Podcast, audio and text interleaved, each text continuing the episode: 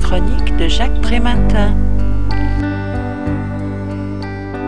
L'éducateur est né entre 1941 et 1945 dans les centres d'accueil et d'orientation créés par un régime de Vichy préoccupé par le sort des 90 000 enfants et adolescents temporairement perdus, orphelins et ou en errance. C'est ce que rappelle Samuel Boussion dans son livre Les éducateurs spécialisés, naissance d'une profession, le rôle de l'Association nationale des éducateurs de jeunes enfants 1947-1959.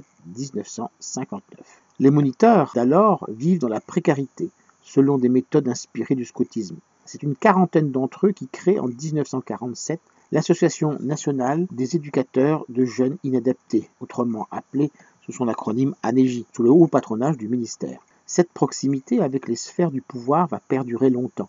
Cette association va constituer un véritable creuset où se construit la nouvelle profession, lui donnant une cohésion, une cohérence et une unité qui transcendent les particularismes. Elle définit clairement la distinction entre le rôle des instituteurs, celui des surveillants et la fonction rééducative. Elle contribue à unifier les salaires en les alignant sur les traitements de l'éducation surveillée, aujourd'hui devenue protection judiciaire de la jeunesse. Même si ses membres sont pour la plupart imprégnés du catholicisme, l'ANEJ se définit comme apolitique et aconfessionnelle. Dès 1951, elle met au point un fichier noir qui répertorie les professionnels au comportement indigne pour des raisons de mœurs, de faute éducative ou de délit, et ceux ayant déjà échoué dans les prestages.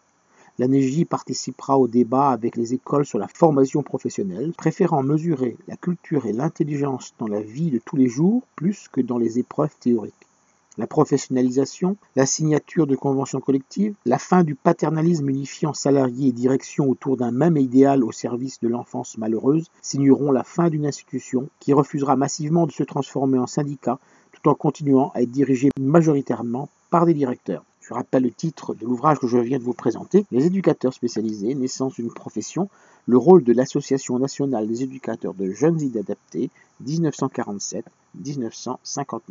Son auteur est Samuel Boussion.